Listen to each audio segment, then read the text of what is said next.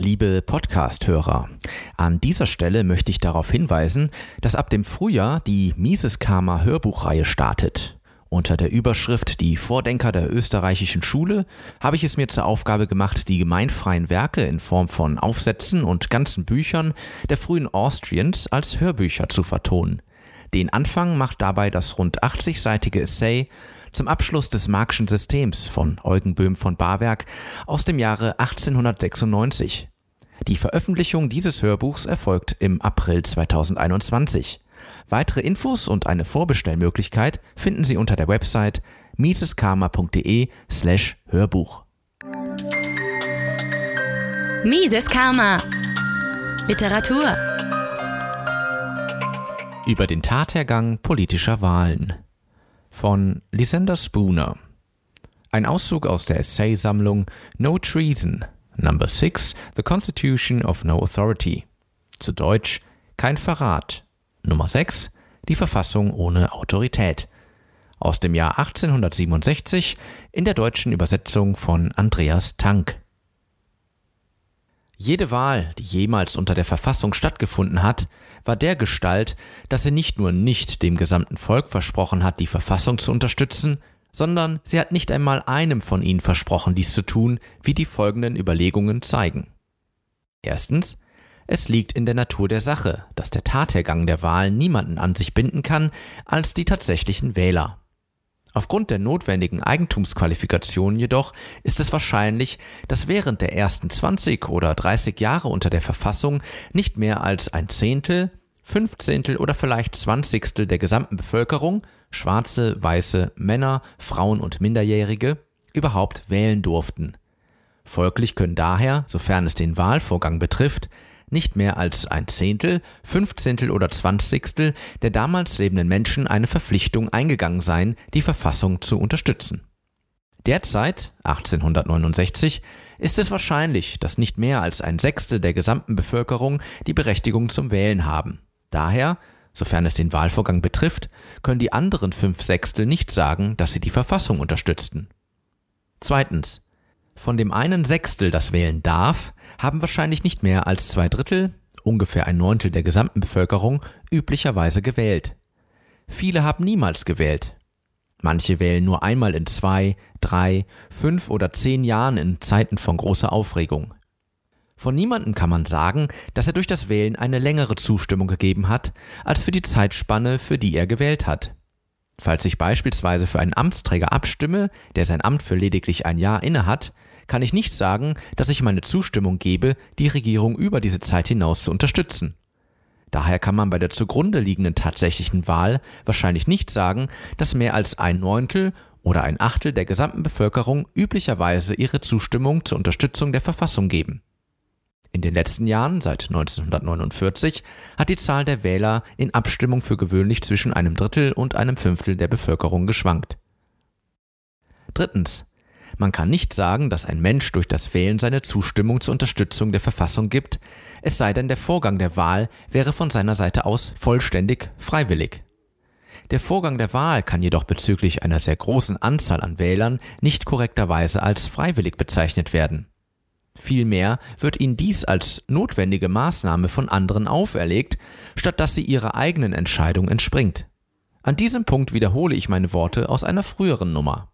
Zitat in Wirklichkeit ist im Falle von Individuen ihre tatsächliche Wahl nicht als Beweis für ihre Zustimmung zu bewerten, auch nicht für diesen Zeitraum. Es ist im Gegenteil vielmehr zu bedenken, dass ein Mann, ohne dass er auch nur nach seiner Zustimmung gefragt worden wäre, sich von einer Regierung umgeben sieht, gegen die er sich nicht wehren kann. Eine Regierung, die ihn zwingt, Geld zu bezahlen, Dienste zu leisten und unter der Gefahr schwerer Strafen auf die Ausübung vieler seiner natürlichen Rechte verzichten muss.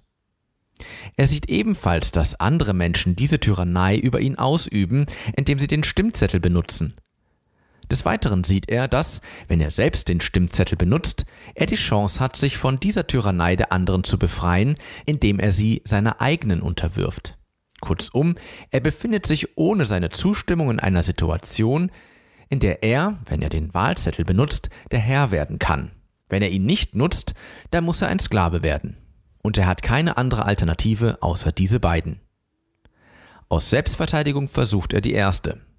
Sein Fall ist analog zu dem eines Mannes, der in eine Schlacht gezwungen wurde, in der er entweder andere töten muss oder selbst getötet wird. Weil ein Mann in der Schlacht das Leben seiner Gegner nimmt, ist nicht davon auszugehen, dass es sich um eine selbstgewählte Schlacht handelt. In Kämpfen mit dem Stimmzettel, was lediglich ein Substitut für eine Patrone darstellt, ist genauso wenig davon auszugehen, dass es sich um einen Kampf handelt, den er freiwillig betreten hat dass er freiwillig alle seine eigenen natürlichen Rechte als Einsatz gegen andere aufgestellt hat, um durch die bloße Macht der Zahlen zu verlieren oder zu gewinnen, denn als einzige Chance des Selbstschutzes nutzt ein Mann den Wahlzettel. Es ist im Gegenteil vielmehr davon auszugehen, dass er in einer Notlage, in der er durch andere gezwungen worden ist und in der sich kein anderes Mittel zur Selbstverteidigung anbot, er als notwendiges Mittel das einzige nutzte, was ihm blieb. Zweifellos würden die unglücklichsten Menschen unter der unterdrückerischsten Regierung der Welt, wenn ihnen der Wahlzettel erlaubt wäre, davon Gebrauch machen, wenn sie dadurch eine Chance sehen würden, ihren Zustand zu verbessern. Jedoch wäre es dadurch keine legitime Schlussfolgerung, dass die unterdrückerische Regierung selbst freiwillig aufgestellt wäre oder sogar, dass ihr zugestimmt worden wäre. Daher ist die Wahl eines Menschen unter der Verfassung der Vereinigten Staaten nicht als Beweis dafür zu werten, dass er der Verfassung jemals aus freien Stücken zugestimmt hätte, auch nicht für diesen Zeitraum. Folglich haben wir keinen Beweis dafür, dass ein sehr großer Anteil selbst der tatsächlichen Wähler der Vereinigten Staaten jemals wirklich und freiwillig der Verfassung zugestimmt hat, auch nicht für diesen Zeitraum. Ebenfalls können wir niemals einen solchen Beweis haben, bis jeder Mann vollständig frei darin ist, seine Zustimmung zu geben oder nicht, ohne dadurch sich selbst oder sein Eigentum dahingehend zu unterwerfen, von anderen gestört oder verletzt zu werden. Zitat Ende dass wir rechtlich nicht wissen können, wer aus freien Stücken wählt und wer aus der ihm aufgezwungenen Notwendigkeit heraus, können wir rechtlich nicht wissen, ob irgendein bestimmtes Individuum aus freien Stücken gewählt hat oder folglich, ob es durch das Wählen zugestimmt oder versprochen hat, die Regierung zu unterstützen. Rechtlich gesehen versagt der Wahlvorgang also völlig darin, irgendjemanden zur Unterstützung der Regierung zu verpflichten. Der Wahlvorgang versagt in der Beweisführung, dass die Regierung auf der freiwilligen Unterstützung von irgendjemandem beruht. Nach den allgemeinen Grundsätzen von Gesetz und Vernunft kann man nicht behaupten, dass die Regierung überhaupt freiwillige Unterstützer hat, bis eindeutig gezeigt werden kann, wer ihre freiwilligen Unterstützer sind. Viertens. Da die Besteuerung für alle verpflichtend gemacht wurde, egal ob sie wählen oder nicht, wählen eine große Menge der Menschen, die wählen, deshalb, um zu verhindern, dass ihr eigenes Geld gegen sie selbst eingesetzt wird. Während sie sich tatsächlich liebend gerne ihrer Stimme enthalten hätten, falls sie sich dadurch von der Besteuerung allein hätten retten können, um nicht von den anderen widerrechtlichen Aneignungen und Tyranneien der Regierung zu sprechen das Eigentum eines Menschen ohne seine Zustimmung zu nehmen und dann auf seine Zustimmung zu schließen, weil er versucht, durch seine Stimmabgabe zu verhindern, dass dieses Eigentum zu seinem Schaden verwendet wird, ist ein ziemlich unzureichender Beweis seiner Zustimmung zur Unterstützung der Verfassung.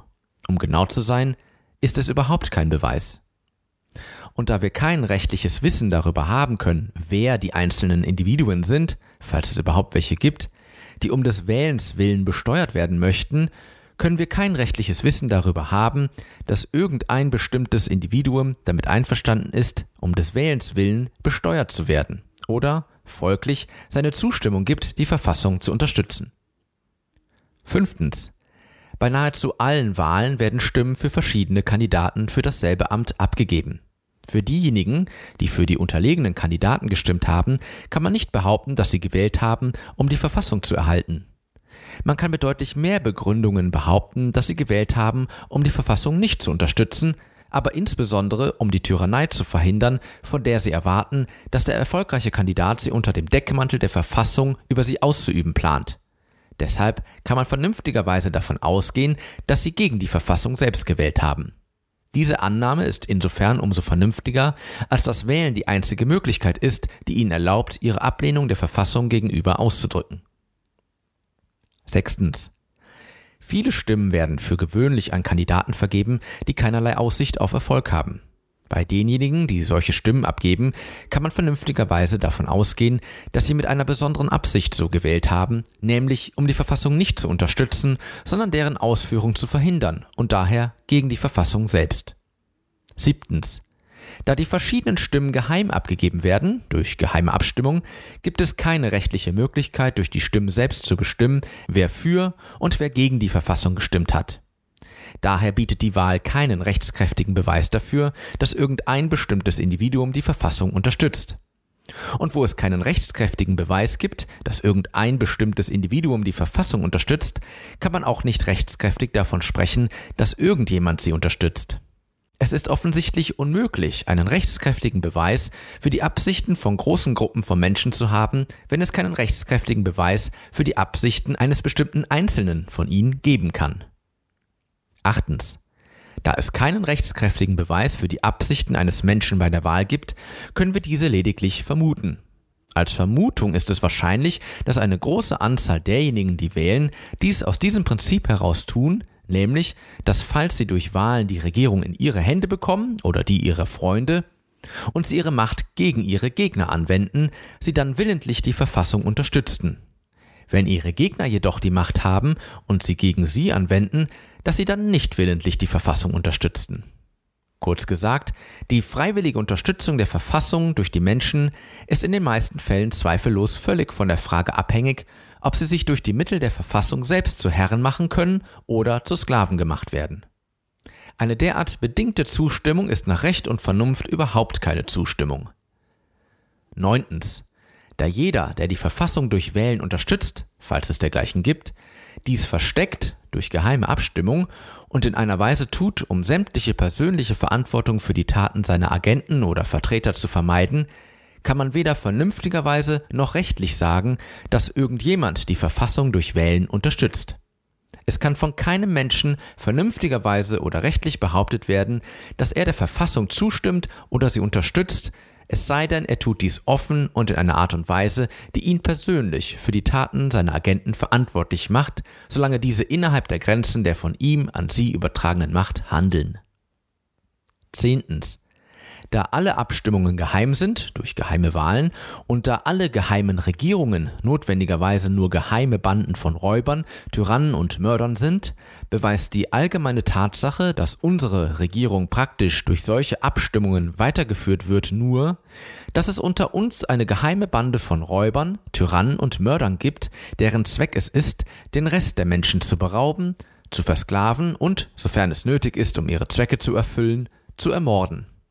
Die bloße Tatsache der Existenz einer solchen Bande trägt nicht zu dem Beweis bei, dass das Volk der Vereinigten Staaten oder irgendeiner von ihnen die Verfassung freiwillig unterstützt. Aus all den vorangegangenen Gründen liefern Wahlen keinen rechtlichen Beweis dafür, wer die einzelnen Individuen sind, falls es welche gibt, die die Verfassung freiwillig unterstützen. Daher gibt es auch keinen rechtlichen Beweis dafür, dass irgendjemand sie freiwillig unterstützt. Soweit es daher die Wahlen betrifft, hat die Verfassung, rechtlich gesprochen, überhaupt keine Unterstützer. Und in der Tat besteht nicht die geringste Wahrscheinlichkeit, dass die Verfassung einen einzigen gutgläubigen Unterstützer im Land hätte. Das bedeutet, dass nicht die geringste Wahrscheinlichkeit besteht, dass es einen einzigen Menschen im Land gibt, der sowohl versteht, was die Verfassung wirklich ist, und sie aufrichtig für das unterstützt, was sie tatsächlich ist. Die vorgeblichen Unterstützer der Verfassung sowie die vorgeblichen Unterstützer der meisten anderen Regierungen bestehen aus drei Klassen. Erstens Schurken einer zahlreichen und aktiven Klasse, die die Regierung als ein Instrument sehen, das sie zu ihrem eigenen Ansehen oder Reichtum nutzen können. Zweitens Betrüger, zweifellos eine große Klasse, von denen jeder dumm genug ist zu glauben, dass er ein freier Mensch, ein Souverän, dass dies eine freie Regierung, eine Regierung der gleichen Rechte, die beste Regierung der Welt sei und ähnliche Absurditäten, weil ihm eine Stimme aus Millionen zugestanden wird, um zu entscheiden, was er mit seinem Körper und seinem Eigentum tun darf, und weil er dieselbe Stimme zum Rauben, Versklaven und Ermorden anderer hat, die andere haben, um ihn zu berauben, zu versklaven und zu ermorden. Drittens, eine Klasse, die eine gewisse Anerkennung für die Übel der Regierung hat, aber entweder nicht sieht, wie sie sie loswerden kann, oder sich nicht dafür entscheidet, ihre privaten Interessen so weit zu opfern, um sich aufrichtig und ernsthaft an die Arbeit zu machen, eine Veränderung herbeizuführen. Mises Karma, der freiheitliche Podcast.